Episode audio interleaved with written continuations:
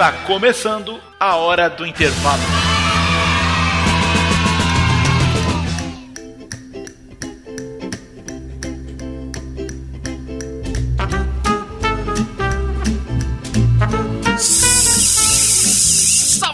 Salve, Texugos e Texugas de todo o Brasil. Aqui quem vos fala é o professor Tiago Trigueiro. Estamos aqui para apresentar mais esse Hora do Intervalo com o Rodrigo Rodrigues. Professor Rodrigo Rodrigues, dê o seu alô, por favor. Ele ficou sem fôlego hoje, eu não sei o que está acontecendo com ele. E, e, eu queria dizer para vocês, ouvintes, que o professor Tiago Trigueiro agora, ele tá numa, numa vida fit. Tá correndo, tá malhando, tá pulando corda. Talvez isso seja o motivo dessa perda de, de fôlego aí agora, né? Mas... É, pô, eu, eu tentei fazer sem respirar. O nome disso é apneia. Aprendi Olha professor de natação. Se, sejam todos bem-vindos.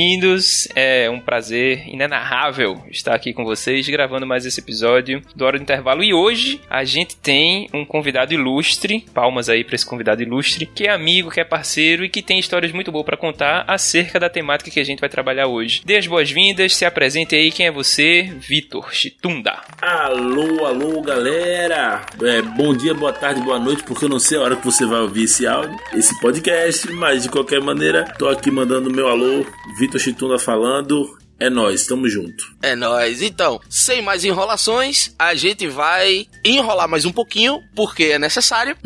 a gente tá, né? Estamos agora, né, gravando Hora do Intervalo, mas esse é só um dos dois, quiçá três, podcasts da m0.net.br. Então, se você está escutando esse podcast no Google Podcasts, no Spotify, no Deezer, no iTunes ou no seu agregador de podcast favorito, saiba que você pode ir lá no site da M0, no mzero.net.br estudar de graça pro Enem. De graça. Você não ouviu errado? De graça. Eu tô, eu realmente, eu tô um pouco elétrico, porque, né, eu estou fazendo exercícios físicos agora. Acompanhe no Instagram, hashtag projeto não morrer.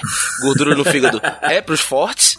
Né? Se bem que eu, eu, não tenho gordura só no fígado, eu me olho no espelho eu vejo gordura em todo canto. A médica foi procurar no meu fígado, vai tomar no cu, precisava mesmo ir lá pra achar gordura. E hoje a gente vai falar sobre. O tema de hoje é quando eu passei no vestibular. Hoje a gente vai falar um pouquinho sobre histórias que foram vividas por essas pessoas que vos falam agora. No nosso ano de aprovação. E que foi, acredito eu, completamente diferente para cada um de nós três e que obviamente será diferente para você, mas que pode servir como inspiração, desistência ou sei lá o que, para que você é, vai saber. entre nessa vida aí de universitário que é bacana, maravilhosa. Vamos descobrir logo após eu falar que o motivo do nosso convidado Vitor Chitunda, nome foda e a pessoa é foda, está gravando conosco esse hora do intervalo é que a gente também gravou junto um Humanas Exatas, que é o outro podcast da M0. Enquanto o Hora do Intervalo fala sobre coisas relacionadas ao Enem, o Humanas Exatas fala sobre as disciplinas do Enem. Então você tem aulas descontraídas numa conversa gravada em podcast com essa edição maravilhosa do Léo Aerolitos Edição Inteligente. Então, como sempre, para começar esse podcast, fica aí com a música Games People Play da banda Inner Circle. Esse reguezão aí. Dale, Léo. Na, na, na,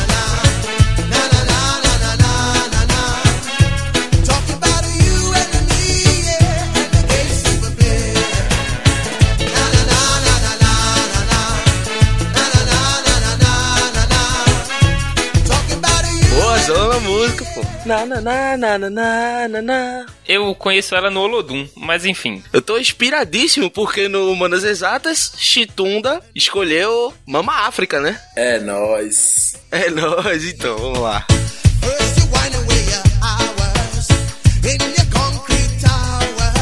E aí, quem vai ser o primeiro a arriscar contar aí a história de quando passou no vestibular? A gente tava conversando aqui antes de começar a gravação que cada um tem uma peculiaridade diferente na, nas histórias que foram vividas, né? Então, assim, como de costume, a gente sempre deixa a pessoa que tá chegando de mais longe, né? Falar primeiro. Então, assim, você, esse cavalheiro, esse gentleman, e dizer assim: Chita, fala aí, como foi que foi essa tua vida? Poxa, cara, poxa, eu fico até emocionado, cara. Poxa.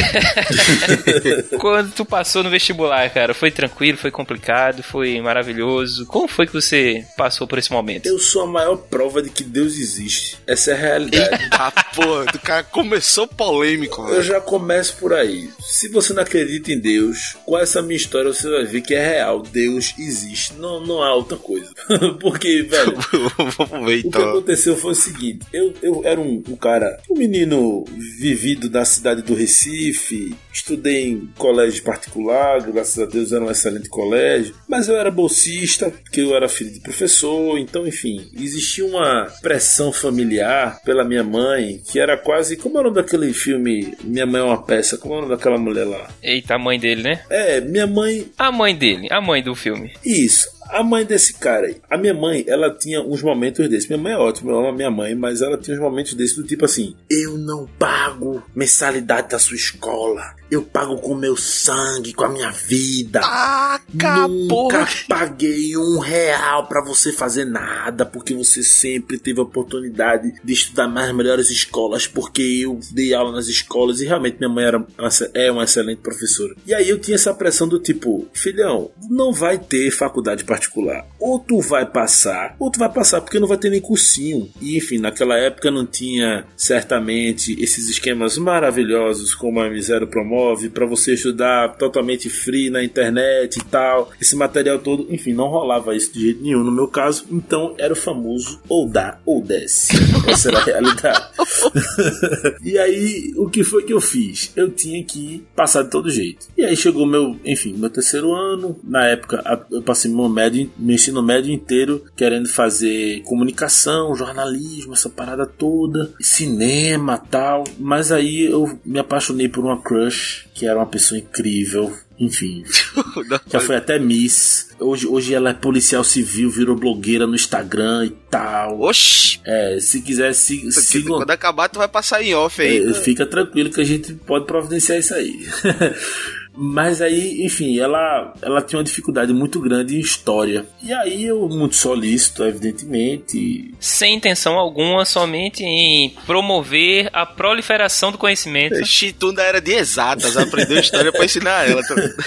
E aí eu comecei a, a querer ensinar a ela tal. Só que ela, é- ela tinha uma dificuldade muito grande história real, assim, do tipo, Pedro Álvares, quem descobriu o Brasil, ela não sabia que era Pedro Álvares Cabral, assim. Era uma coisa bem beabá. E ela tinha muita vergonha de perguntar para as pessoas, mas ela não tinha vergonha de perguntar para mim. Hum. Então, no caso, eu explicava várias vezes a mesma coisa e eu acabava criando uma- vários métodos diferentes de explicar a mesma coisa para se fazer entender, né? É, vamos, vamos tentar explicar agora com voz grossa. Agora vamos tentar explicar sem roupa. É, agora, Deixa, deixa eu tentar te explicar no teu cangote, né? Uma, uma coisa assim bem. E aí foi isso. Enfim, e aí eu estudei no final das contas para fazer história. Eu decidi fazer história porque eu vi que eu tava, acabei gostando da, da coisa e eu achei massa que acho que seria legal ser professor e enfim, foi uma das maiores escolhas que eu já fiz na vida. Mas isso aí desde o primeiro ano do ensino médio ou isso já era do terceiro ano, quando essa crush aconteceu? Não, então, essa decisão de história aconteceu no terceiro ano, porque meu primeiro e segundo ano eu queria fazer comunicação. Sim, entendi. a bendita policial, viu, velho? Caralho, parabéns. Pois é. Por conta dessa crush, eu acabei mudando pra fazer história, enfim. Mas uma das razões também que eu queria fazer história é que eu percebi, bom, na minha época o vestibular não era o Enem. Talvez na de vocês também não, né? Que estão participando aqui comigo da. Aí tá um mod velho paia. É, pois é. Então, Na verdade, eu acho que eu fiz o Enem, cara. olha que baby! Tá, quer pagar de novo aqui, ó.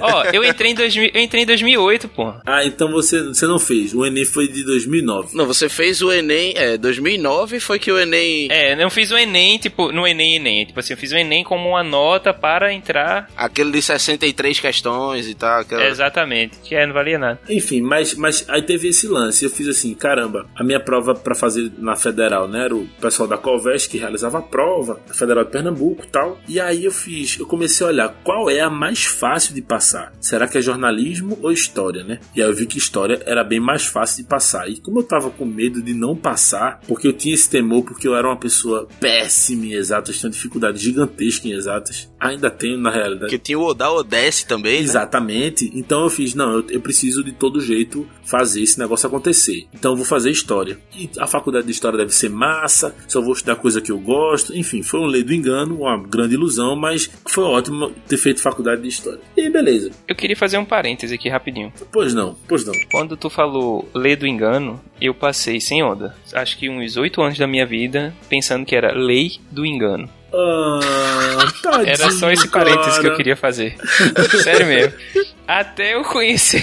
Porra, mas faz muito mais sentido. Eu volto e a gente só fala lei do engano agora. É a lei do engano, né, pô? Assim, a lei do engano, né, cara? Você tava totalmente enganado aí, não era isso, era aquilo. Porque ledo é uma palavra que já caiu em desuso. A gente só usa a palavra ledo quando vê um engano depois. Exatamente. Porra, então, aí lei. Eu nunca vi ninguém falar, ah, eu, eu passei, tava vindo pra cá, passei na rua, tinha um gato muito ledo. É. Não tem isso, tá ligado? Eu tinha um gato muito ledo engano, e aí. Enfim, era esse parêntese aí, mas desculpa. Enfim, foi, foi um parêntese muito bem colocado, inclusive. Foi, foi. Foi sensacional. Excelente parêntese, vamos lá.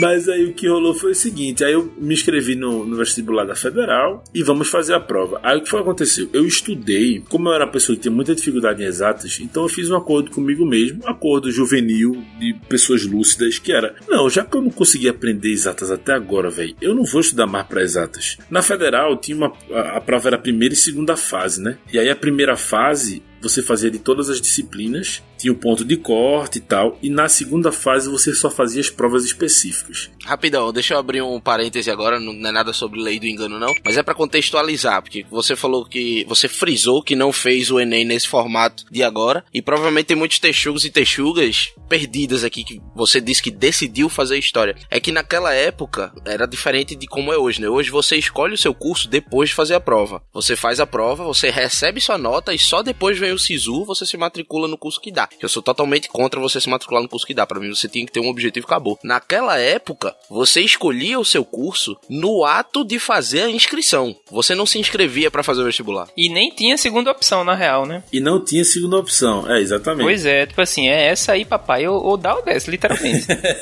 E você não se inscrevia para fazer o vestibular. Você se inscrevia para fazer o vestibular daquele curso naquela faculdade. Exatamente. Então por isso que Chitunda enfatizou antes de dizer o resultado que escolheu história. Ele escolheu história, se comprometeu antes porque a nota era mais baixa, correto? Sim, e a prova também era uma prova específica para quem ia fazer o curso de história, né? na segunda fase, né? Na segunda fase, na segunda fase. E aí, o que, que acontece? Beleza, vamos lá fazer a prova. Então, na minha cabeça era, eu não vou estudar para exatas porque eu não vou aprender, porque eu não consegui aprender. Enfim, eu tinha essa coisa lúcida de, de achar que não deveria estudar para exatas para passar no vestibular. E aí, estudei só humanas. Também porque naquela época o vestibular, enfim, no Enem também tem hoje, mas eu acho que naquela época era até mais assim. Existiam os pesos das provas, né, das disciplinas. Então, é, uma questão de português na época valia tipo quatro questões de exatas para mim, né, que iria fazer história. Então, me apeguei a esse lance dos pesos, loucamente, evidentemente, e fiz a prova, enfim,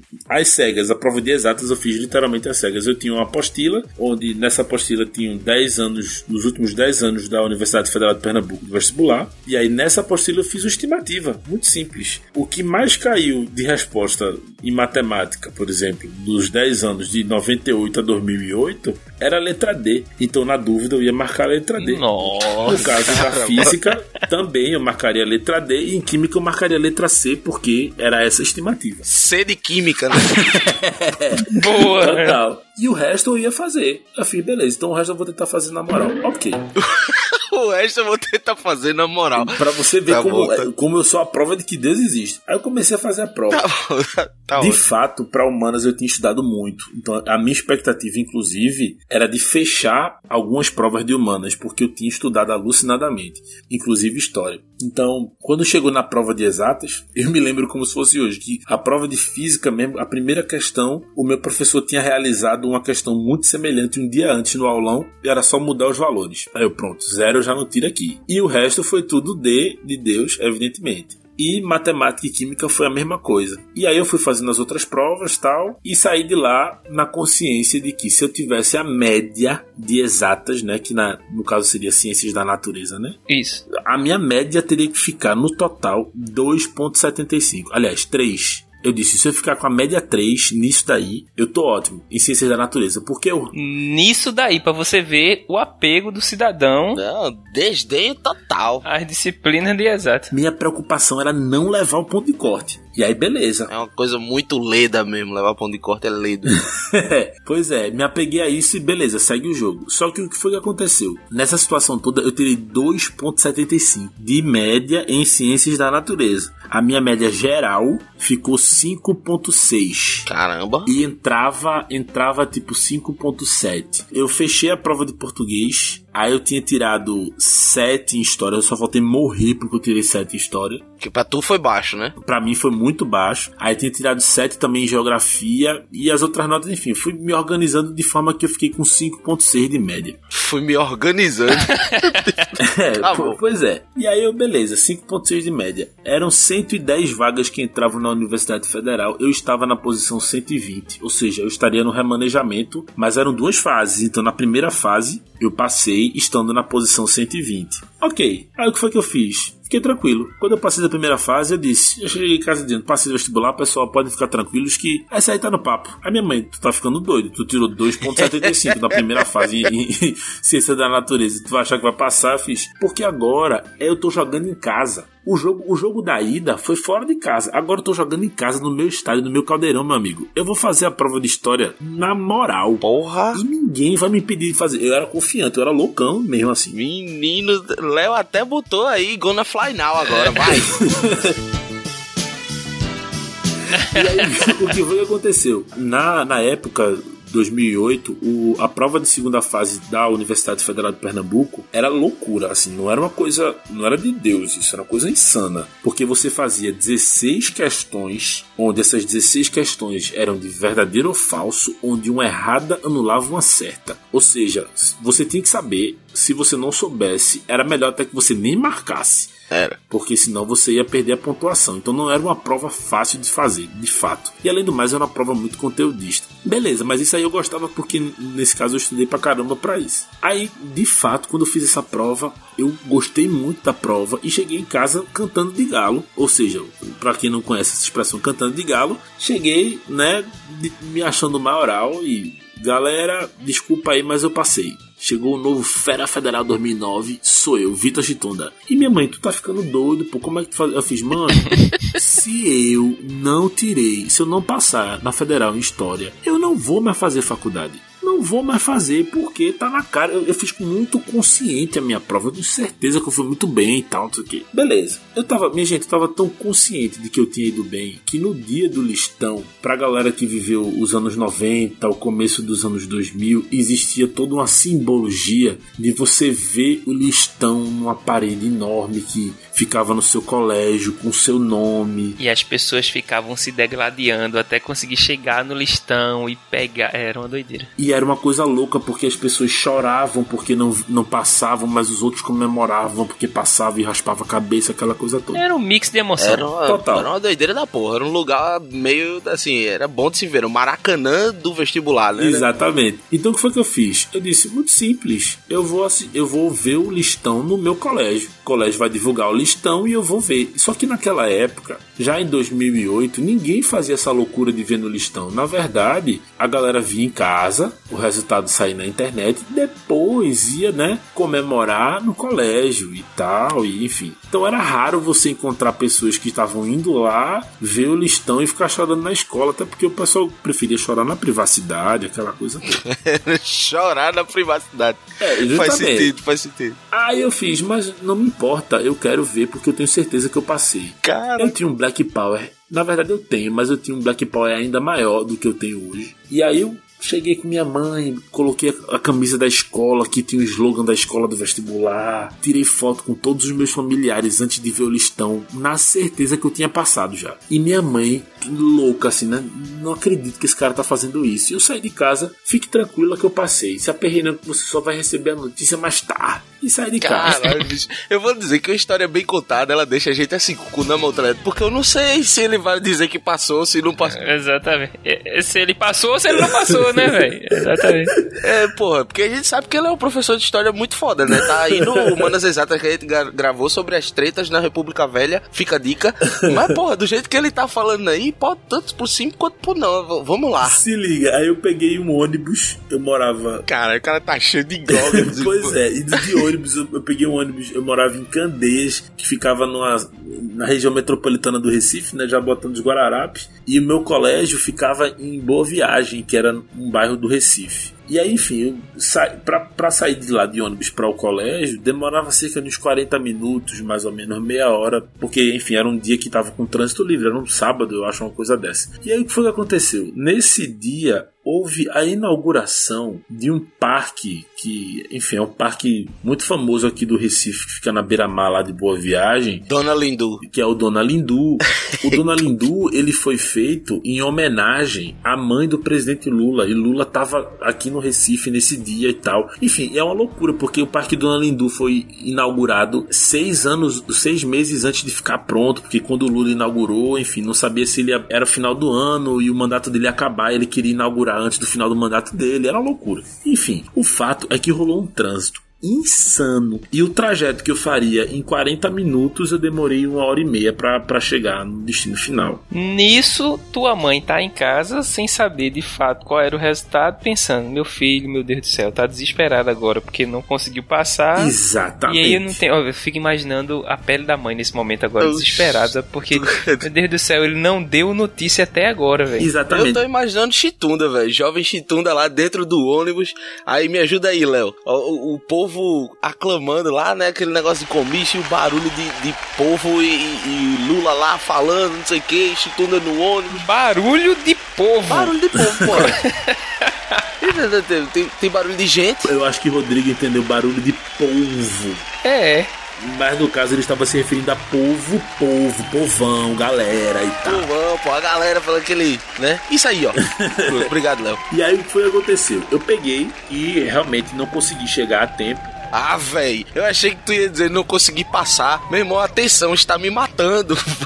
não, calma, veja a situação. Eu não consegui chegar a tempo. E aí, naquela época, não tinha WhatsApp, certamente, não tinha smartphone. Pelo menos eu não tinha ainda o smartphone, só tinha o celular. E aí, eu tava dentro do ônibus, já tinha passado cerca de 20 minutos do horário que, enfim, tinham combinado de abrir o listão lá. E eu tava dentro do ônibus, não sabia nada a respeito se eu tinha passado ou não. E não tinha recebido uma mísera ligação de ninguém ou uma mensagem SMS de ninguém me parabenizando. Então, dentro do ônibus eu estava, eu não acredito que eu não passei. Porque a minha prova foi muito boa. Eu fiz a prova de humanas maravilhosamente bem. Eu tô ficando doido, eu devo ter algum problema e tal. Já comecei a ficar desesperado dentro do ônibus, mas com serenidade, de forma que as pessoas não percebiam meu desespero. Um desespero lúcido. Desespero é da pele para dentro. Pois é, então, mas eu tava loucão. Beleza. Até que depois de 40 minutos do horário, da divulgação do resultado. Ninguém tinha entrado em contato comigo. O meu pai liga para mim. Só que entenda, isso existe um drama por trás aí. Muito louco, porque quando eu parei para olhar o celular, eu fiz, pronto, lascou. Porque no final das contas ele tá ligando para me consolar ou ele tá ligando para me dar uma notícia boa? Você não sabe, velho. Mistério Faz 40 continua. minutos que saiu o listão. Eu não sabia, fiz pronto, então vou atender. A primeira coisa que eu fiz foi só apertar o botão de atender e não falei mais nada, né? Porque eu queria ouvir a reação do outro lado. Aí quando eu peguei, botei o telefone no ouvido.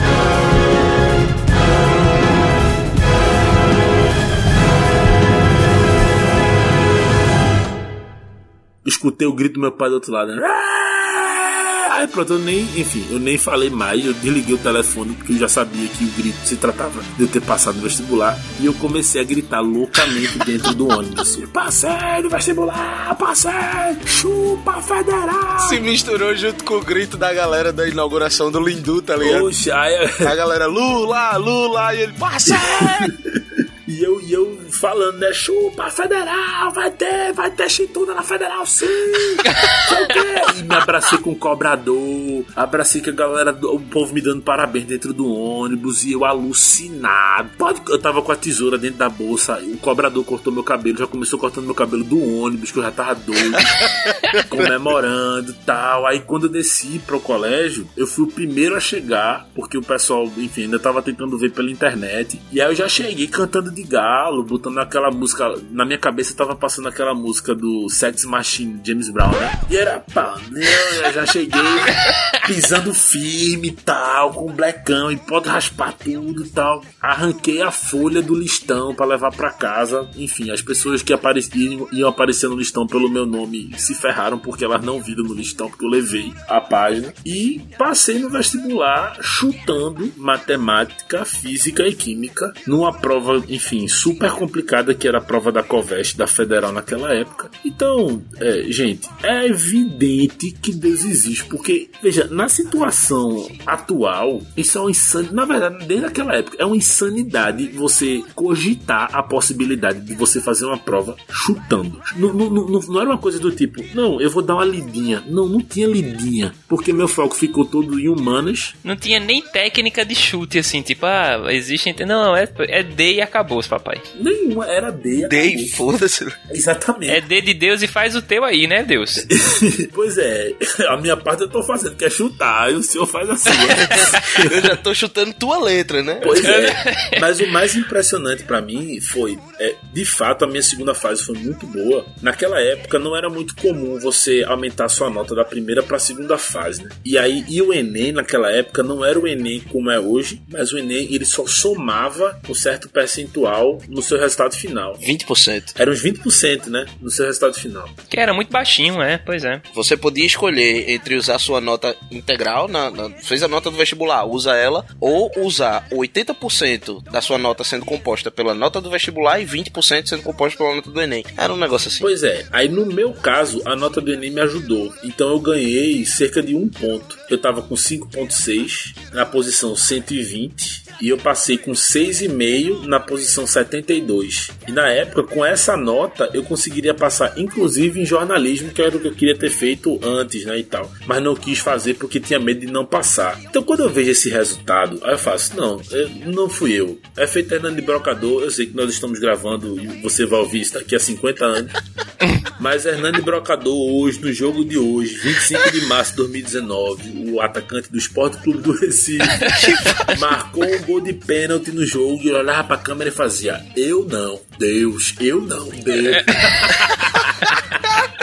Era, era esse cara, Hernani Brocador, assim, super loucão, e ficava o tempo inteiro dizendo que não tinha condição nenhuma de passar e passei. E os professores ficaram surpresos por isso também, porque professores de exata, sobretudo, me odiavam, porque eu só fazia dormir na aula, e enfim. E quando eles souberam que eu passei, eles ficaram, nossa, não acredito que Chitunda passou na federal. Eu passei, eu ficava, chupa professor de física, isso aí. Vai ter Chitunda na federal. era bom. Última pergunta. Depois disso, você agradeceu ou não ao policial? Então, aí é, eu uso essa história que eu estou contando agora para estimular os meus alunos. A chutar não, né? Pelo amor Que são estudantes de, de pré-vestibular, a, não, a não me usar como exemplo. né? E aí, claro, como eu, eu, eu, usei essa história em sala de aula, outro dia encontrei a minha, essa minha amiga que é policial, contei essa história para ela, ela super se diverte. E, enfim, agradeci, evidentemente, somos amigos até hoje. E aí, e ela se diverte pra caramba contando essa história também. Enfim. E no final das contas, vale ressaltar: eu e essa, essa, essa policial não tivemos absolutamente nada, ou seja, todo esforço em vão. né? Só serviu mesmo pra passar no vestibular, fazer história. Ah, rapaz, em vão, em vão mesmo não foi, não, bicho. o cara é professor universitário. o meu esforço foi em vão porque eu não peguei a galega. Diga aí, fuleiragem, né? Na minha cabeça era tipo, caramba, me esforcei tanto, mas não rolou, né? Tive insucessos na vida, mas eu sou o que sou hoje graças a essa crush nesse sentido, né? Profissionalmente. Ela sabe que tu tem doutorado, velho? Queria eu ter doutorado, mano. Eu não tenho doutorado, coisa nenhuma. Ah, bicho, então tá vendo? Ainda tem mais esforço pra, pra, pra pegar. Na verdade, o doutorado tá na mão do Rodrigo aí, que é um cara viajado já, já foi pra Antártida, trabalhou no meio dos pinguins. Danou-se. o Rodrigo deu golpe no estado pra fazer a pesquisa em Fernando de Noronha. Foi bancado pra Noronha. tem uma galera que fala lá no, na pós-graduação, disse que foi o golpe que eu dei no estado mesmo pra pesquisar mosca em Fernando Noronha. Só porque eu não tava trabalhando com a megafauna carismática, vocês estão dizendo que eu tô dando golpe no estado.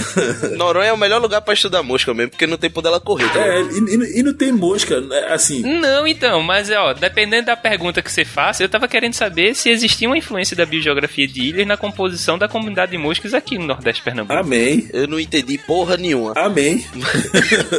então, já que a gente tá falando de Rodrigo, sobe a música que agora eu quero ouvir a história de Rodrigo quando ele passou no vestibular.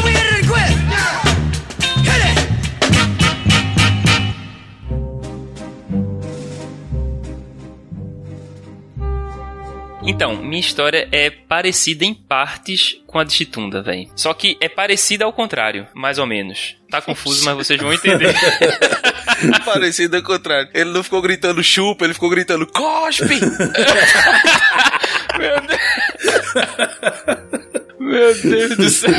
Não, porque assim, eu sempre fui muito bom em exatas. Eu sempre fui meu pai é engenheiro. E aí, meu pai fez engenharia civil, depois fez engenharia de pesca. E decidiu seguir na linha de engenharia de pesca. Hoje ele é professor da, Feder da Rural daqui também, tá se aposentando já já. Amo meu pai. Meu pai foi um grande estimulador, na verdade, para que eu fizesse uma universidade pública e que eu escolhesse o curso que eu queria, que era biologia. Mas aí, desde o do início do ensino médio, eu me dedicava muito à, à parte das exatas, né? Meu pai me ensinou derivada integral no segundo ano de ensino médio. Então ficava massa fazer cálculo de área e tal, papapá, essas coisas todas. Só que, em humanas, papai, eu era um fiasco. Tanto é que eu dizia que história e geografia era um mente e o outro diz onde foi.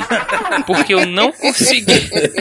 eu não conseguia entender, velho, o motivo pelo qual. Porque assim, eu tive péssimos professores. Assim, professoras, você está me ouvindo agora nesse podcast, saiba que eu gosto de você como pessoa. Deus a tenha. Mas como professora, a senhora deixou um pouquinho a desejar. Porque me fez odiar a história, velho. Eu odiava a história do fundo do meu âmago. Porque eu pensava assim, cacete, se história for só ir pra sala, abrir a página que a professora tá mandando e ler isso aqui, eu vou fazer em casa, pô. Eu queria entender melhor, sabe? Porque eu era muito questionador, eu gosto de entender o porquê das coisas. E não dizer assim, ah, essa caneta é preta e pronto, decore que é preta. Não, velho. Por que é preta? Primeiro, o que é preto? Ah, nossa. E eu ficava perguntando e a galera não conseguia responder. E, pô, não gostava muito. Enfim, odiava história e geografia. E geografia em, em tese, né? Assim, porque eu gostava de geografia física, porque me ajudava a entender parte da biologia. Que, inclusive, foi um dos motes para que eu viesse a fazer na pós-graduação ecologia. Eu vou chegar lá depois. Mas, no terceiro ano do ensino médio, eu já estava decidido, né? Não, vou querer fazer biologia também, quero fazer biologia. Só que tinha uma pressão familiar muito grande, porque meu pai queria que eu fizesse medicina e minha mãe, ela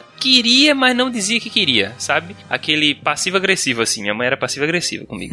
É tipo, se você fizer medicina, eu vou ficar muito feliz. Mas se você não quiser, Tudo tem bem. problema não, continua sendo sua mãe. Mas eu ficarei feliz, hein? Exa- é, bem tipo aquela coisinha, né? Vai dar aquela alfinetadinha, mas escolha, meu filho, a vida é sua. Você vai ser feliz o que você for fazer. Só que meu pai dizia assim: meu filho, você tem que fazer medicina, porque, ó, veja só, medicina é um curso que você vai ser bem sucedido, você vai ganhar dinheiro e tal. E eu ficava, cacete, vou pesquisar, né, velho? E eu sabia, velho, desde o do ensino fundamental, sem frescura, todas as especialidades. Meu pai perguntava, parecia tipo o jogo do milhão. O pai perguntava: trabalha com coração, eu, cardiologista. Trabalha com, sei lá, articulação, reumatologista. E ia dizendo, papapá, papapá. Só que eu não queria ser médico, velho. Porque eu achava assim, entediante. Eu acho que eu tenho um pouquinho de hiperatividade. E eu não consigo fazer a mesma coisa sempre. E na minha cabeça, de jovem estudante de 16 anos, no terceiro ano, era que assim, eu vou ser médico, eu vou passar o dia todo, todo dia, indo pro consultório, consulto, volto pra casa. Vou pro consultório, consulto, volto pra casa. Mesma coisa, mesma coisa, mesma coisa. Não, não, não queria, velho. Só que como é que eu ia fazer meu pai, que pra mim é um grande ídolo,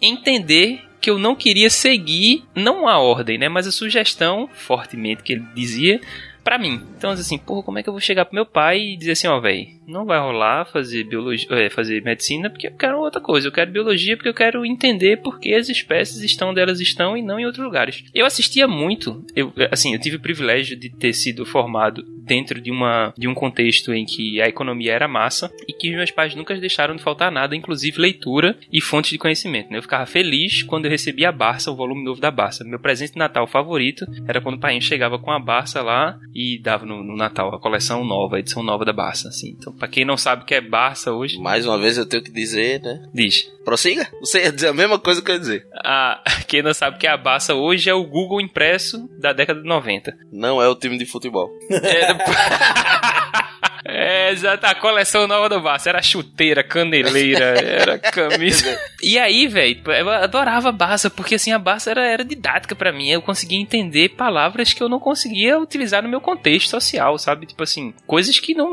não existiam na minha vida, mas que a Barça me deixava entender. O que hoje a internet faz muito bem com a gente, né? Total. E aí eu gostava muito de ler e gostava muito de assistir National Geographic e Discovery Channel. Tanto é que eu assinei no primeiro ano com a merrequinha que eu ganhava as revistas do, da, da, National Geographic. E eu via que ali a figura do naturalista estava começando a se transformar na figura do biólogo de campo. E aí o ecólogo era essa, esse cara, né? Tipo assim, que ia lá, estudava os processos da natureza, o motivo pelo qual as espécies estão ali presentes, ou as interações que existem entre as espécies, por que elas estão ali. E uma coisa que me intrigava muito era porque não tem urso polar no Brasil, velho. Isso aí o cara sabe, né? Eu não sei porque, por que não tem leão no Brasil cara tá passando ali, por, sei lá, Camaragibe não tem um leão.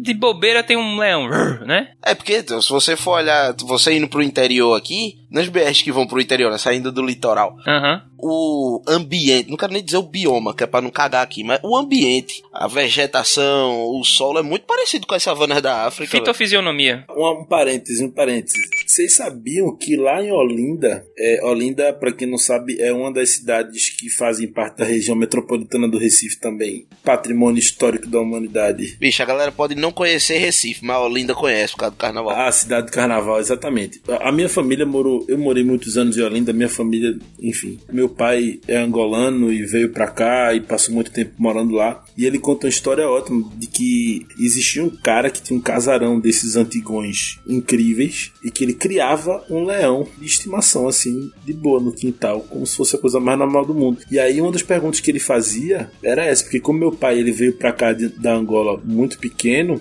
então ele, ele para ele era muito surpreendente, porque ele sabia que na África tinha leão e que ele achava totalmente possível ter leão no Brasil, uma vez que o vizinho dele tinha leão no quintal de casa, assim, tá ligado? Exatamente. Era uma coisa louca. Diga aí, como é que uma coisinha muda a formação do cara, né? Pois é. Não é, pô, ele veio num mindset completamente diferente, né? Pra ele, ele, tipo, acho que ele chegava, sei lá, no, no trabalho dele, engraçado, não vi nenhum leão hoje. Exatamente. Total. Ah, pá, os leões daqui estão meio sumidos. Não é? O que é estão fazendo com os leões Estão daqui? dormindo, os bichos. Enfim, aí eu queria entender esses processos todos, né? Só que eu ficava com o cu na mão pra dizer assim, velho, não vou dizer pro meu pai que não vou fazer medicina. Porque diferente de Vitor, por exemplo, eu não tinha essa, essa autoestima muito forte, tá ligado? Na época. Hoje eu sou um cara que eu me considero um cara com auto... Relaxa que eu vou passar, confia no pai. É, confia no pai. Mas assim, eu tinha muito medo de história e geografia, a verdade é essa, porque eu tinha que fazer a prova de história e geografia, não era opcional para mim. Na primeira fase tinha que fazer. Então assim, por mais que eu me garantisse em física, química e biologia, história e geografia tava me ferrando. E aí, na primeira fase, fui fazer lá na Federal também, né? Chegando na primeira fase, eu disse, meu irmão, vou ter... eu não tinha essa técnica de chute também. Eu podia ter, a gente podia ter sido amigo, Chitunda, e talvez eu tivesse passado com mais facilidade. Total. É, vai, Visconde Chituno ensina é no cangote. Eita, é verdade. Então, arrudei.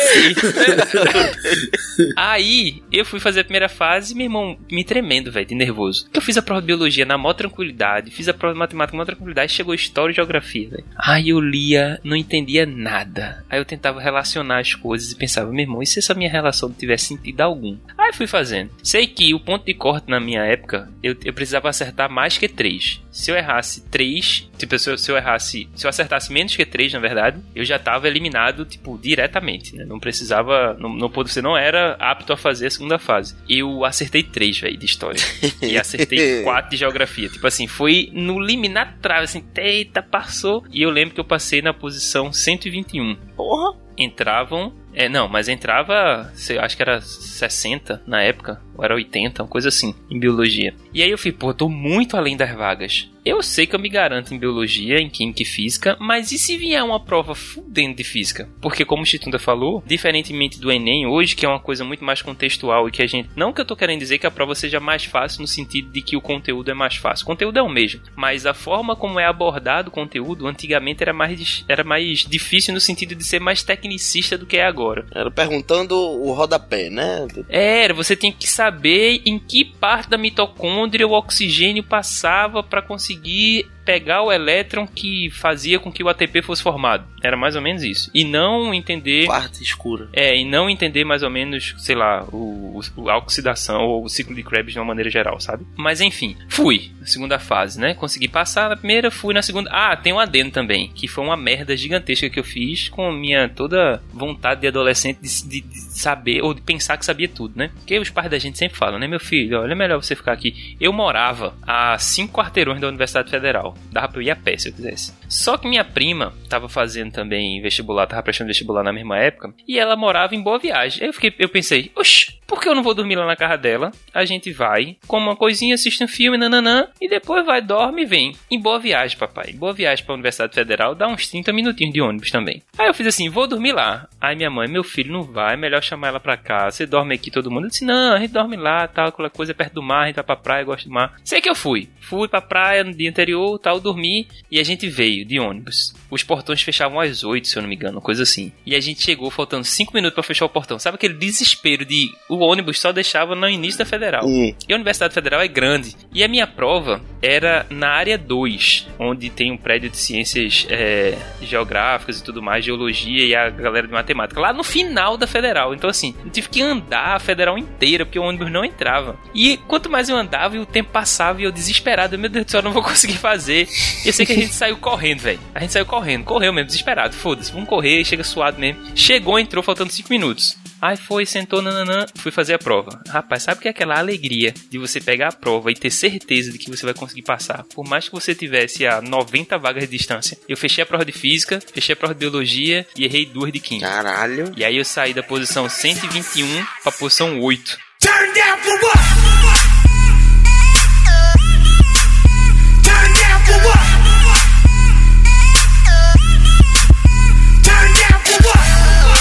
Minha nota na redação foi massa. Puta que pa parabéns, velho. Cacete. Porque, então, mas eu- nem eu, nem eu pensava que eu ia conseguir fazer uma prova tão boa de física e química e de biologia como eu fiz. Porque minha nota na redação foi surpreendentemente bem também. Então passei. Porra. Sei que foi massa tal. Aí, não, assim, não sabia que tinha passado, né? Na minha cabeça eu passei, mas o resultado não tinha saído ainda. E aí a nossa família tem uma casa de praia que fica na praia de Pitimbu, que é na Paraíba. Eita, eu tenho uma casa pra ela também, hein, parceiro. Pois é, Rua Pernambuco. Não, a minha não é não. Seria querer demais. É, diga aí, é vizinho, rapaz, como é que a gente se viu? Feita, todo cast que eu gravo contigo eu descubro uma coisa nova. Prossiga. Aí a gente tava indo, tava eu, meu pai. Assim, eu sei que é ilegal, gente. Confesso que é ilegal andar mais do que cinco pessoas no carro. Mas na década de 90, quando a gente viajava assim, no carro de caçamba principalmente, iam umas 15. Década de 90, o cara, o cara tava gente na mala. Eu tô dizendo, ó, sem onda. Nesse carro tava meu tio, minha tia, meu pai, minha mãe, minhas duas primas, dois cachorros, um cágado, uma gaiola de periquito, eu. Sem frescura, velho, sem frescura, de verdade. É bom lembrar que na década de 90 as pessoas eram mais magras também, né? Diga-se. Véi, era engraçado, parecia aqueles carros de circo que vai saindo, a galera, meu Deus do céu, eu não quero essa galera tá tudo aí dentro, não é possível não, pô. Enfim, enfim, eu tava na caçamba, era uma Courrier, eu não sei se vocês lembram, uma Courrier de cabine estendida, foi ela que começou a, a, a- a produzir esses carros menorzinhos de cabine estendida. Deixa, meu conhecimento de automóveis é assim: duas rodas é moto, três é triciclo, quatro é carro. Pronto. Prossiga. Aí eu tava na cabine, quando eu menos espero aquela mão batendo assim, pá, pá, pá, pá, no vidro, né? Aí eu sem entender o que tava acontecendo. Meu pai desesperado lá dentro, porque não dava pra ouvir nada, um vento gigantesco lá fora. Vê que inconsequente, pô, ele botava as crianças pra, ca pra caçamba, pô. Passar no quebra-mola muito rápido, a, a criança voar e volta pra pegar depois, né? Porque não tinha cinto de segurança. Aí tava eu, minha prima e os periquitos lá fora. Porque os cachorros iam dentro, inclusive, não ia lá fora. Fica a minha crítica aí, minha família depois.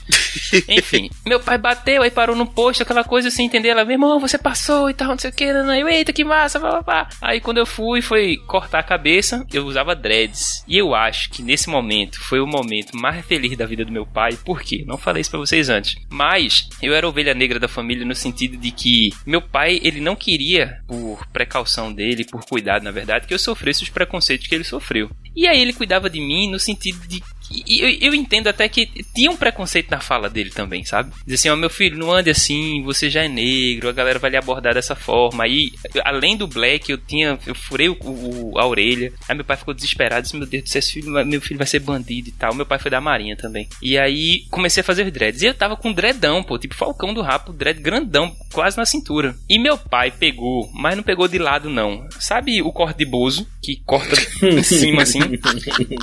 Ele amarrou a mão assim, ó. Ele deu um. Não sei se vocês não estão vendo, mas ele pegou com gosto, deu aquela voltinha na mão, assim, sabe? Levantou e com a tesoura no meio, assim, ó. Eu sei, todo mundo imaginou ele enrolando no cabelo na mão. Exatamente. Ele foi corda. assim. fe- Até hoje eu tenho um, um dread guardado. Na casa dos meus pais, inclusive. Mas enfim, ele raspou. Ele cortou assim. Aí eu. Velho, na sensação assim. Minha cabeça diminuiu quase que 60%, né? Botei a mão na minha cabeça assim. Cadê minha cabeça, meu Deus? Não tem mais aqui. Enfim, aí passei, fui pra praia, a gente comemorou tal. Nessa mesma rua morava. Morava não, né? Veraneava também ali. Uma amiga minha que estudava no mesmo colégio e que tinha prestado vestibular pra medicina também. E ela tinha chegado pouco tempo antes da gente. E aí quando eu passei, ela buzinou assim, tipo, a gente buzinou pra falar com elas, elas saíram assim, a galera, a família era todo mundo unido, na verdade. E aí ela veio, ah, passamos todo mundo junto. E aí a gente passou e cursou o curso de Ciências Biológicas juntos inteiro também. Oxente. Foi, a gente foi do ensino. Peraí, tu tinha passado pra medicina ou pra biológica? Não, pra biológicas. Não fiz medicina, não fa... Porque tu falou, ela prestou pra medicina também? Não, pra ciências biológicas também, desculpa. Ah, sim, sim, certo. E aí foi essa a minha história. Só que aí a gente passou junto e aí continuou e ela virou outra, outra coisa. Foi fazer publicidade no final das contas. Mas enfim, E o resto dos dread? o resto dos dreads eu tive que deixar crescer dois anos depois, né? Porque aquela fase de transição é a pior que tem, que o cabelo não sabe se, se enrola ou se estica tal, aquela coisa. Porque meu cabelo não é tão crespo assim. Ele enrola, mas ele demora pra enrolar. Essa fase é pau. Aí quando ele, ele precisa estar pelo menos com uns três dedinhos assim de tamanho pra ele começar a enrolar. Porque senão ele fica. Ele, ele vai pra onde ele quer. Ele, meu cabelo é livre. Mas tu não tirou o resto, não? Tira ele, tive que tirar, né? Raspei a cabeça. Ah, sim. Tem foto tua careca pra gente botar na thumbnail desse... Tem foto maravilhosa minha, careca. Eu posso mandar pra vocês depois. Eu era tão magro, tão magro que o- quem me chamava a atenção era os dreads. Aí quando tirei a cabeça eu virei um cidadão comum. tá bom. Um cidadão comum, com doutorado em mosca, Fernando de Noronha. Não, mas aí era antes, né, pô? Co- que cara comum, cara. E a tua, Trigueiro? Tu tem cara que fez 52 vestibular diferentes no mesmo momento. Nada. Que outra coisa, né, assim, não podia, né? Você tinha que fazer ou a rural ou a federal. Podia fazer o PE depois, a estadual, né? Mas as federais você podia escolher uma só, na verdade. É porque a rural é federal também. Caramba, velho. É, então, mas assim, você não podia escolher outros cursos e outros lugares pra você ir. Era muito mais restrito. Era muito específico, era muito, era difícil mais nessa época do que é agora, assim, nesse sentido. Eu me lembro que nesse mesmo ano eu fiz o da UPE, mas eu não queria, porque o da UPE era numa cidade longe, assim, que era em Nazaré da Mata. Sim. Nazaré da Mata. Lá deve ter leão. é, certamente. E aí minha mãe me obrigou a fazer, mas foi um dos melhores dias da vida, porque eu fiquei numa pousada. Enfim, eu, eu, não, eu não me esforcei em nada para fazer o vestibular da UPE, porque eu queria federal. E aí, enfim, eu fui para Nazaré da Mata, fiquei num engenho, fiquei me sentindo o próprio senhor de engenho, assim. Era nesse engenho tinha um pesque pague, tinha uns passeios de charrete, carne até umas horas. Porra! Aí, enfim, eram três dias de prova que meus pais me deixaram numa pousada sozinho lá. E aí, Nazaré da Mata, quem conhece sabe que Nazaré da Mata, na época de estudantes da faculdade estão presentes lá, é uma agitação só. Uhum. Nossa, a última coisa que eu tava preocupado era em fazer a prova. Aí, enfim, acabou que eu passei. Mas foda-se. É, eu passei, eram 50, pessoas- 50 vagas, eu passei em 50 e eu, eu, eu lembro que eu botei também como cotista, então eu passei como cotista no- nos 50 e passei na federal. E aí quando saiu o resultado da UPE, eu, que saiu antes da federal, inclusive, eu nem comemorei. A minha mãe tava, meu Deus, glória a Deus, não sei o que, aquela coisa toda. E eu fiz, mulher, ainda não é chegada a minha hora. Não tem pra que tá nesse negócio aí, não. Quando. Ih, na moral, baixa a calça. Eu tenho certeza que você tem três cunhão. Porque, porra, o cara. Que confiança da bexiga. Eu tava enjoado, eu tava enjoado, velho. Tava enjoado mesmo. Eu Tava, minha, gente, meu foco é federal. Eu não vou ficar indo pra Nazaré da Mata pra fazer nada tal. Enfim, acabou que foi isso aí. Verdade seja dita agora. Primeiro de tudo, fiquei com vontade de dar um pulinho em Nazaré agora. Ch- Charrete, carne até 11 horas, tal, não sei o quê. Nazaré é massa, velho. É, porra. E outra verdade é que eu conheci Nazaré da Mata no Interup, que é algo que eu vou mencionar no próximo bloco, agora quando eu for contar a minha história também do vestibular. Sobe a música, Léo.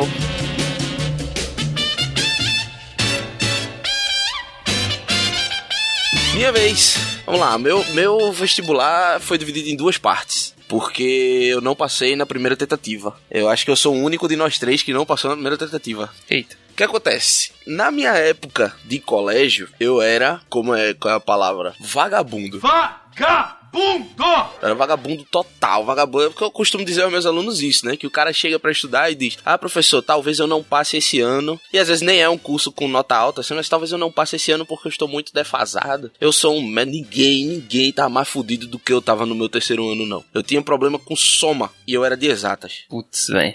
Turma deles, o cara chegava pra mim: Ei, quanto é 10 mais 6? Aí eu, 10 mais 6. Acertou, miserável. 16. Aí é, não, acertava, mas porra, pra você pensar em 10 mais 6, tá ligado? Eu tinha essa bronca. E se fosse números assim que não terminavam nem em 0 nem em 5, aí eu precisava ir pro papel. E tipo, não me apresse não, tá ligado? Eu vou demorar um pouquinho pra lhe dar a resposta aí, eu era da turma de exato. Me deixa com o meu tempo, né? É, não, fa- faça o seguinte: bota o papel aqui, a caneta e vai jogar bola. Quando eu terminar a conta, eu lhe chamo.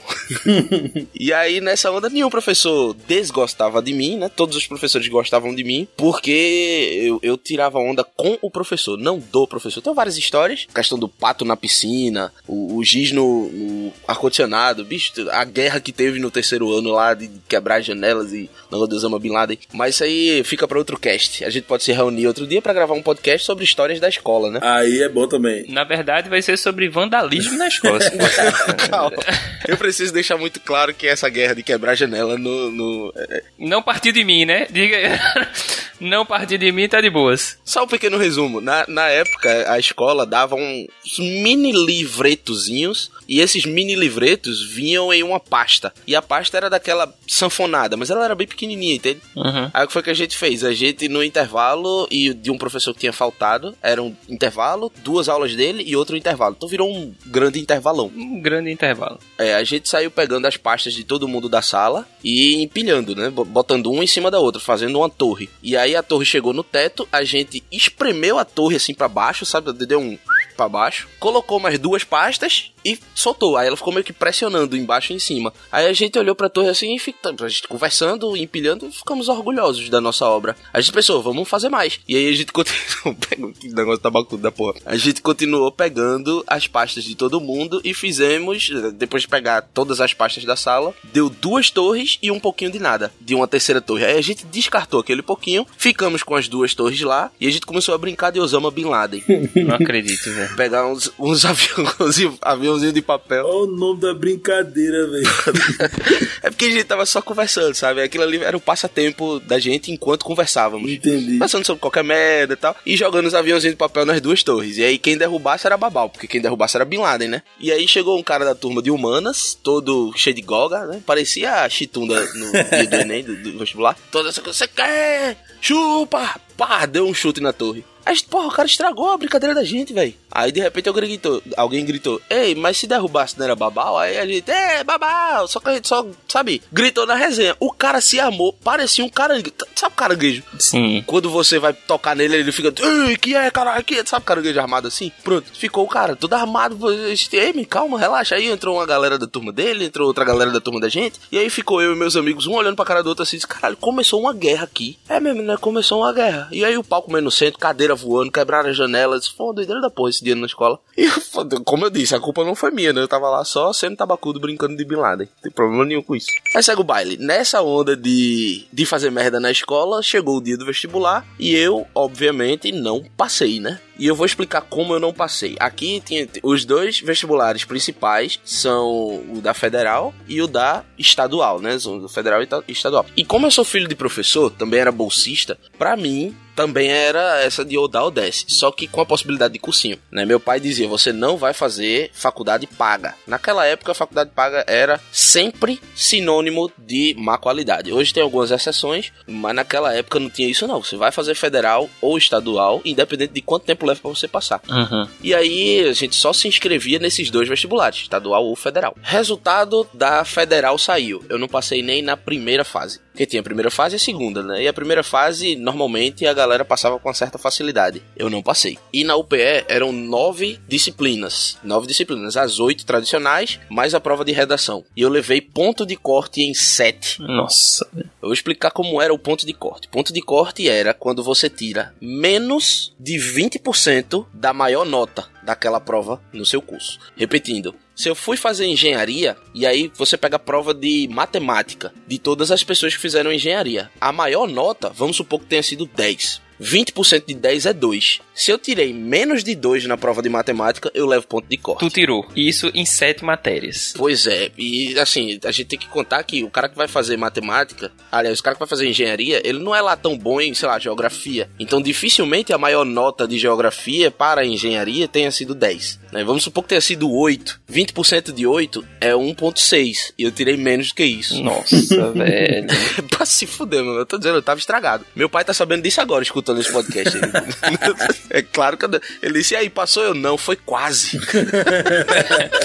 Foi quase que eu tirava um pouquinho melhor pra poder pelo menos passar da primeira, né? Não mostrava nem a nota, parceiro. Quando você tirava ponto de corte, acho que o, o pessoal da UPE entendia, assim, que era melhor, né? Você não, não saber da sua nota. Vamos abster desse sofrimento, né? Pois é. E aí, é, meu pai era bem rígido, né? Assim, tanto meu pai quanto minha mãe, eles atrapalhavam o meu estudo, mas de formas diferentes. Acho que eu já comentei sobre isso no podcast sobre a influência dos pais, né? Isso. Também na hora do intervalo. Então vai curtir aí que na hora do intervalo você não precisa comprar com medicões. Tá lá. Mas pra quem não ouviu ainda, o resumo é: minha mãe atrapalhava dizendo: "Meu filho, você tá estudando muito. Vá descansar, toma um banho, vá cochilar, não sei o quê". Que quando você tá com o seu cronograma certinho lá e o cronograma tá bem bolado, isso atrapalha, né? Quero não. É, e meu pai atrapalhava de outro jeito, quer dizer, quando eu tava descansando, ele chegava pra mim e dizia: "Você tá estudando muito pouco, vai estudar, não sei o que e tal". Só que era hora de eu descansar, então também planejado. Meu pai nunca foi militar, mas eu acho que ele é de dar inveja a muitos militares. Ele era bruto, grosseiro pra caramba, não sei o que nessa né, no, no quesito mandar. Hoje eu sei que foi por amor, né? Não, Sim. não tenho problema nenhum com isso. Deu no que deu, tô feliz como eu tô agora. Aí, não passei. E aí eu pensei, porra, vou chegar em casa, vou falar com meu pai, vou dizer a ele que eu não passei. Como é que eu vou fazer isso aí, hein? A única saída era não voltar pra casa. eu não voltei pra casa. Eu fiquei do jeito que eu tava lá com a roupa do couro. Mandou um Fábio Assunção. Oxe, não, calma, também. Chegou a isso, não. Eu fui pra casa de uns brother, velho, jogar basquete e tal. A gente foi lá, ficou jogando até de noite. Aí depois eu disse, calma, não tá tarde o suficiente ainda pra ele tá dormindo. E aí eu fui pra casa da então namorada, né? Naquela época eu namorava e tal. Quando deu mais ou menos umas duas e meia, três da manhã, eu disse, agora eu posso voltar pra casa. Aí eu, né? Fui pra casa, cheguei em casa, parecia cena de filme, assim, coisa de poderoso chefão. A casa toda fechada, eu abro a porta, aí meu pai dá aquele 180 na cadeira. Só faltou um gato no colo dele, velho. Deu aquele 180 na cadeira assim, Tiago, aí eu, puta que. Sabe aquele arrepio que sai do, do cu à nuca, assim, subindo assim. Pronto. Aí eu, um susto da porra, tudo apagado. Eu, oi, pai. Aí ele falou, viu o resultado do vestibular? Eu falei, vi. Viu que você não passou? Eu falei, vi. Ele não tinha como ver minha nota, né? Ele não sabia que eu não tinha passado. Ele- ou pelo menos ele não tinha provas, ele só supôs mesmo. E aí eu falei, beleza, ele tá, tá certo, eu vou ver aqui com sua mãe, alguma coisa aí, a gente bota uma padaria, tá na cara que você não gosta de estudar, então seu, sua renda da vida vai ser isso aí, a gente vai ver alguma coisa aqui que a gente faz pra você e você toca pra frente. Aí eu falei, tá certo. Fui pro quarto, deitei na cama e, porra, botei o travesseiro na cara e falei, aê! Fiquei felizão. Antes de eu terminar o grito, veio aquele negócio, né? De tipo, puta merda. Que merda, hein? Eu tô feliz porque meu pai não me deu uma bronca, mas não é, tipo, minha cabeça era que eu tinha que passar. Não é pra tá feliz, né, velho? É, pois é. Não é, porra, eu tinha que passar pra, pra, pra não levar bronca do meu pai. No momento que ele tirou de mim essa pressão, eu comecei a enxergar as outras. No momento que ele tirou essa parede da minha frente, eu vi tudo que tinha, né? Assim, não era pra eu estar feliz porque ele não me deu bronca. Era pra eu estar triste porque eu não passei, porque passar era pra ser algo pra mim. Aí eu, ixi, Maria, vamos lá então.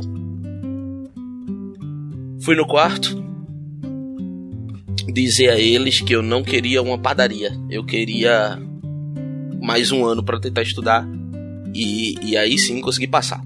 Quando eu abri a porta do quarto, eu vi a pior cena que qualquer pessoa pode ver quando abre a porta dos pais sem bater. Eita, não, foi não, foi não, foi não, foi não. Sempre que eu falo isso, a galera pensa logo isso, né? Mas, mas não foi não, foi pior. Queria eu que tivesse sido isso aí. Não, não, eu queria não. Me arrependi de ter dito isso aqui. Mas a cena que eu vi foi meu pai, aquele cara que pra mim sempre foi o símbolo de, de rígido. Meu pai tava abraçado com a minha mãe, sentado na cama, né? Abraçado com a minha mãe, chorando de soluçar, com vergonha de mim Putz, velho. por não ter passado. Essa história, assim, ela tem vários detalhes, ela é bem engajante e tudo mais, mas isso fica pra outro cast. Aqui é a história da aprovação. Esse foi o meu fracasso na, na jornada do herói. Aí, bicho, essa cena, eu tô tudo arrepiado aqui, né? Toda vez que eu lembro, a imagem fica encravada. A ficha cai pra todo mundo, velho. Pra mim, caiu ali, naquele momento. Eu voltei pro meu quarto, não consegui dormir, obviamente. No café da manhã do dia seguinte, eu falei pra eles, né? Só, não quero uma padaria, não. Eu quero mais um ano pra estudar. E aí, pai disse: Ok, mas eu não vou mandar você estudar hora nenhuma. Em momento nenhum eu vou dizer desliga o computador e vai estudar. Em momento nenhum eu vou dizer para de jogar basquete e vai estudar. Você vai fazer o que você quiser. E aí, se você passar bem, se você não passar, foda-se. Pensei, tá bom, então vamos nessa, vamos comigo. Nessa época, meu pai era dono de um curso em Olinda chamado Alvo Matérias Isoladas. Aí eu, tá bom, vou estudar no Alvo. Meu pai é o dono do Alvo, vou estudar lá de graça. E, porra, os professores eram muito bons, velho. Inclusive, meu pai era professor do Alvo, eu tive aula com meu pai nesse ano. E o Alvo, ele era aberto de segunda a sexta. Eu, junto com alguns amigos, né, Bruno, Joãozinho e tal, que era a galera que tava engajada com o vestibular, a gente pediu a Painho pra que a, a Painho, ó, quem não é do Nordeste agora deve ter pensado, eita, ele fala Painho. Se bem que eu já falei tanto oxe aqui, né? A gente pediu a Painho pra abrir nos sábados o Alvo. E aí, nos sábados, a gente não estudava as disciplinas. A gente não estudava física, biologia, química, nada disso. A gente estudava o que precisava ser estudado tangenciando as disciplinas. A gente estudava, por exemplo, sono, técnicas de, de, sono, a gente estudava técnicas de estudo, técnicas de chute, a gente estudava alimentação, a gente estudava memorização, a gente estudava tudo que era paralelo ao conteúdo nos sábados. Coisas que não o conteúdo em si, né? Não o conteúdo em si, mas que ajudavam a passar no vestibular de todo jeito. E aí, meu amigo, Léo, ajuda aqui. Léo, coloca aí de novo, por favor. Gonna Fly Now, de Rock Balboa, por favor, em 3, 2, 1.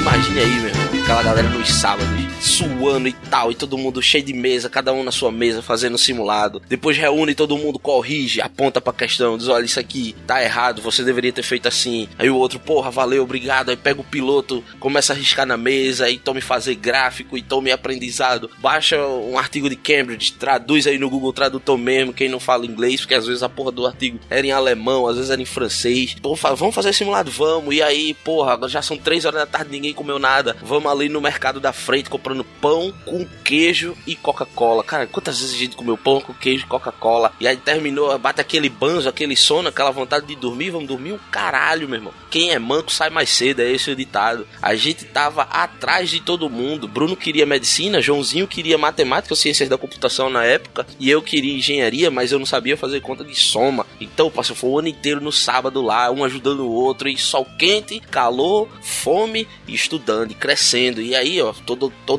toda semana tinha um simulado lá do alvo, e a gente via os nomes da gente subindo, subindo nas colocações, subindo nas colocações, e estamos estudando mais, tirando mais dúvida, e pá, até que as dúvidas foram diminuindo cada vez menos, a gente começou a acertar questões, a gente começou a ensinar os outros alunos, e aí veio o vestibular, parceiro. Vestibular, você chegou no Fim de semana do vestibular, eu queria UPE. Eu sempre quis a estadual. A federal, ela tinha aulas integrais. Era manhã e tarde. E eu sempre, né, me voltei mais para o mercado de trabalho do que para a área acadêmica, pelo menos naquela época. E aí eu não tava muito ligando para federal, eu queria mesmo era estadual. Chegou na véspera do vestibular da estadual, que veio primeiro do que o da federal. Aí eu indo dormir, no caminho do quarto, passei pela minha mãe, dei um abraço nela, ela deu um beijo na minha testa e disse: "Você tá nervoso?"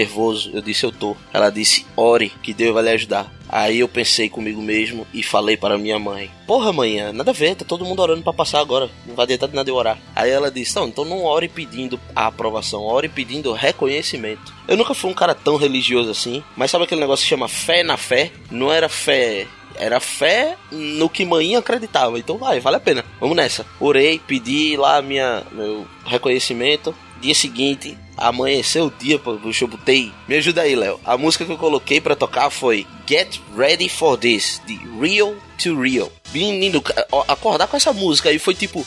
Ah! É, eu, fiquei, eu encarnei o Chitunda lá. Chupa! É, banho gelado e tal. E vamos, vamos fazer. E, e, tipo, isso era 5 e meia da manhã, tá ligado? Aí vai saindo manhã do quarto assim, coçando o olho e eu. Hoje! é hoje, é hoje, vou passar, pô. É, pô, vai ter trigueiro na UPE sim.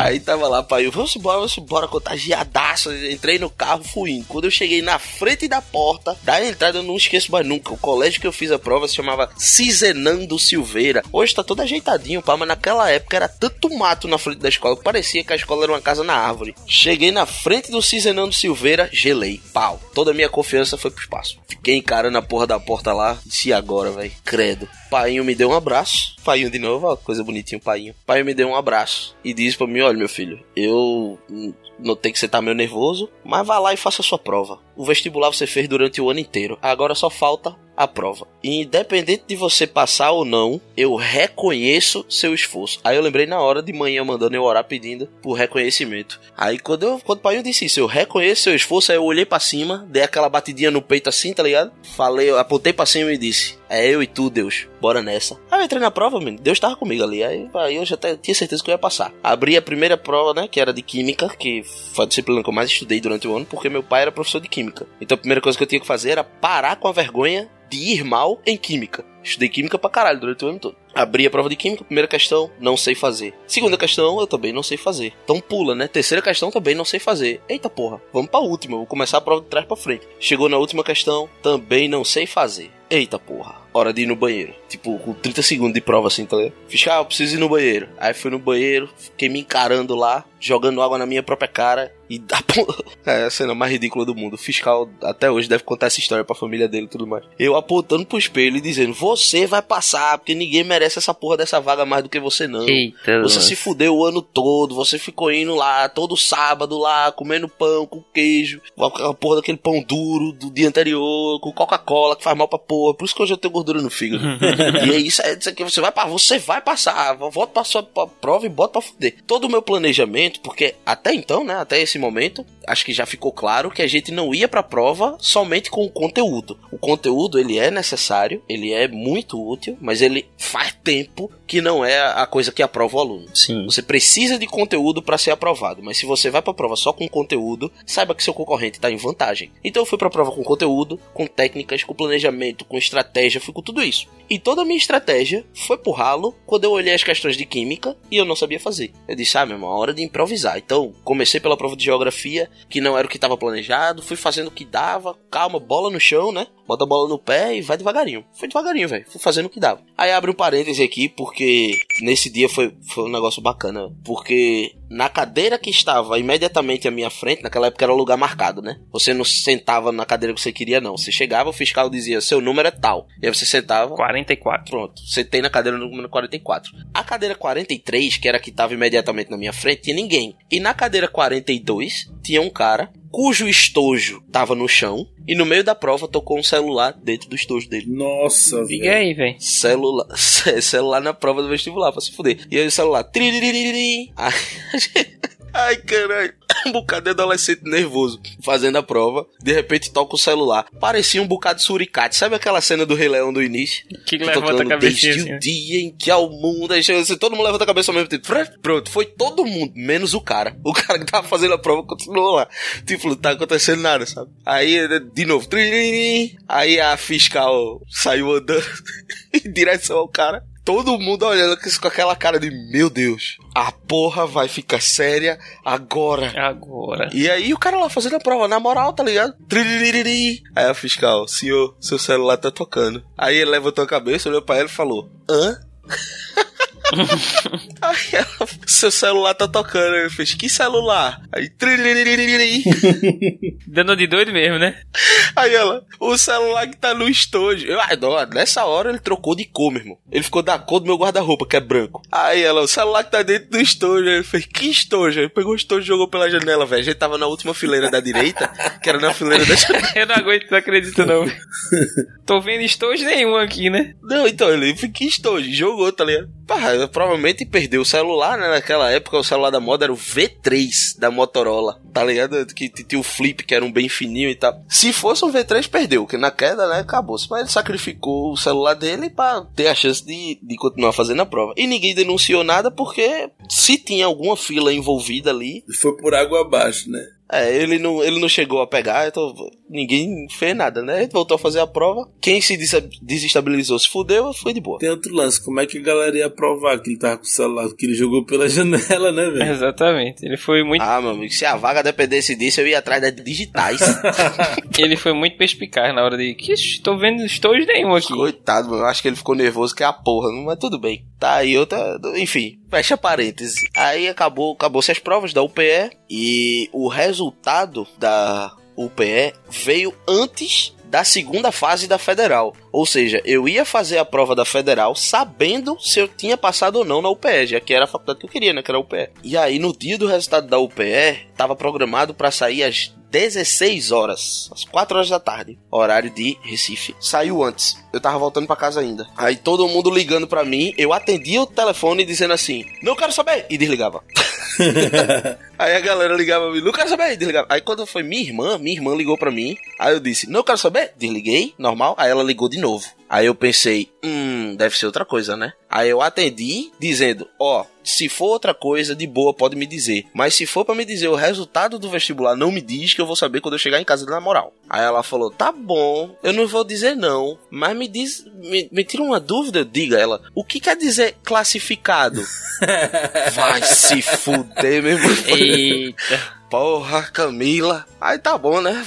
Aí eu fiquei sabendo no carro, voltando pra casa da forma mais anticlimática possível. A coisa mais legal é que eu também tinha um Black Power. Aí quando eu cheguei em casa, meu pai foi cortar o meu Black Power com a faca de cozinha. Nossa. Nossa, velho. Meu amigo, dor foi alívio. Puta que pariu, puxou, doeu que só a porra. Veio um tufo de nada, um tufo, parecia um cocô de bode, sabe? Na mão dele. O resto foi com a máquina, depois eu cometi o erro de raspar com gilete. Fui no cabeleireiro e disse, passa zero, ele passou a zero, disse, agora passa gilete, pá. Depois minha cabeça ficou parecendo um choquito, porque eu saí no sol Eita. e nunca, nunca tinha levado Cheio de calombo. bolha pra cacete, meu irmão. Aí fui fazer a prova da federal, já de cabelo raspado, não queria mesmo a federal. Foi de boaça. Eu, um parêntese aqui rapidinho. Essa galera que ia fazer a prova de cabelo raspado na federal era a galera com goga também, né? Porque na minha época teve também. Eu disse assim, meu irmão, essa galera já passou, porra. Aí é todo estarruso assim, tá ligado? Fazer a prova. Pressão psicológica, o nome disso. Vixe, eu paguei minha inscrição, menino. Ninguém vai me devolver o dinheiro. Não, eu sei, mas assim, tipo, na minha cabeça era, porra, velho, vou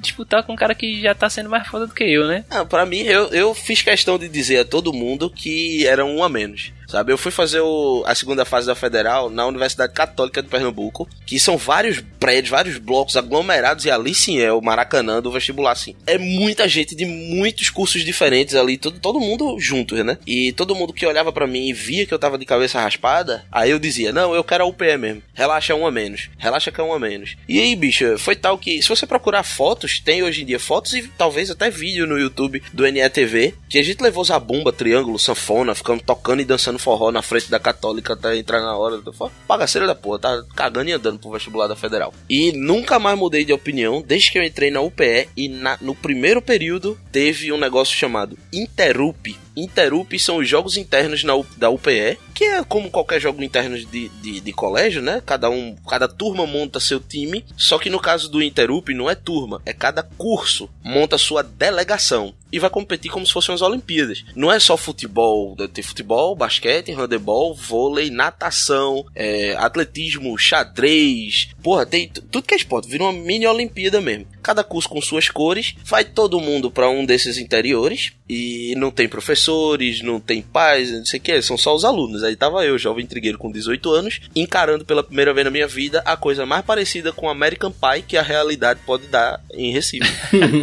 e o primeiro Interup foi onde? Nazaré da Mata. Nazaré da Mata foi nessa. Entendi agora. É, meu amigo, foi aí que eu nunca, nunca olhei pra trás na minha decisão de ter escolhido a estadual em vez da federal. Pior motivo possível, mas eu adorei.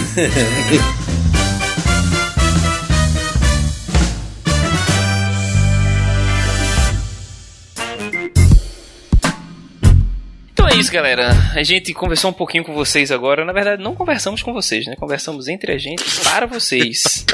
Sobre.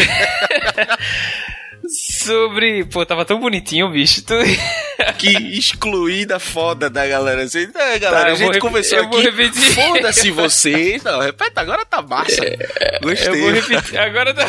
Se eu tivesse ouvido, eu ia dizer, desculpa aí por atrapalhar, velho.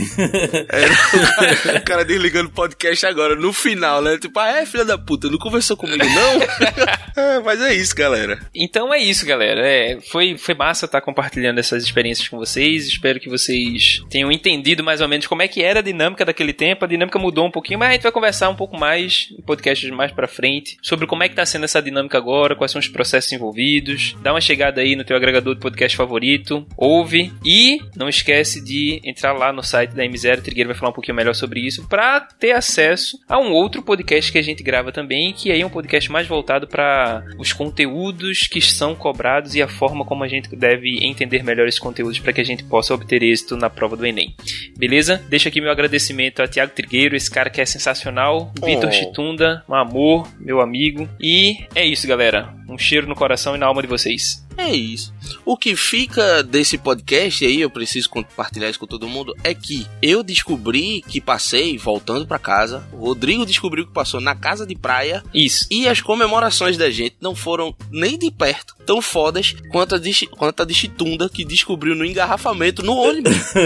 e pra mim, isso é importantíssimo, pô. E uma comemoração homérica. Oxe, bicho, é gritando chupa, vai ter Chitunda da Federal sim, né?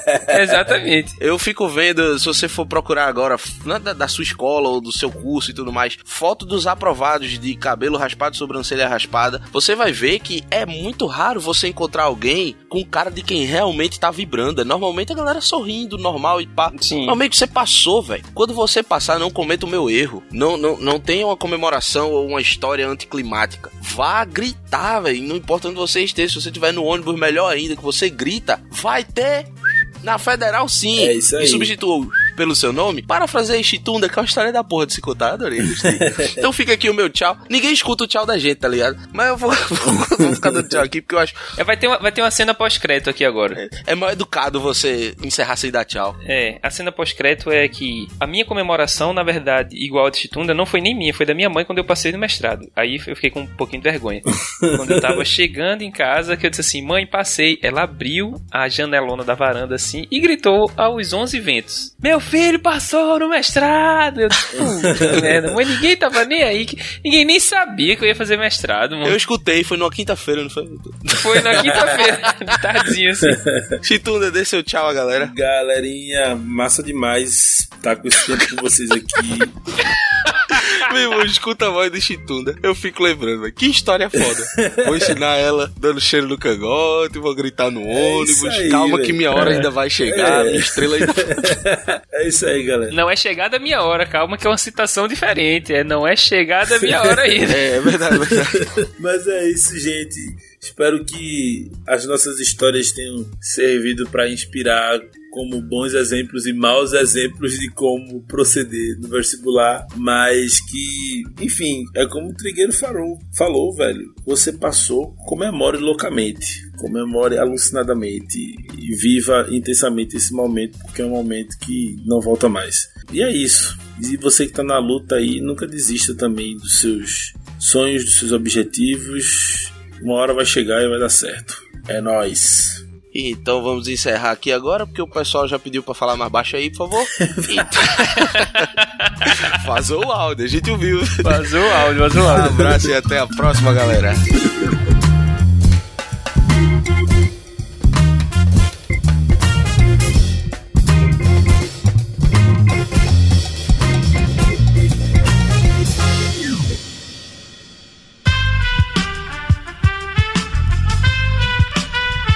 Este podcast foi editado por Aerolitos Edição Inteligente.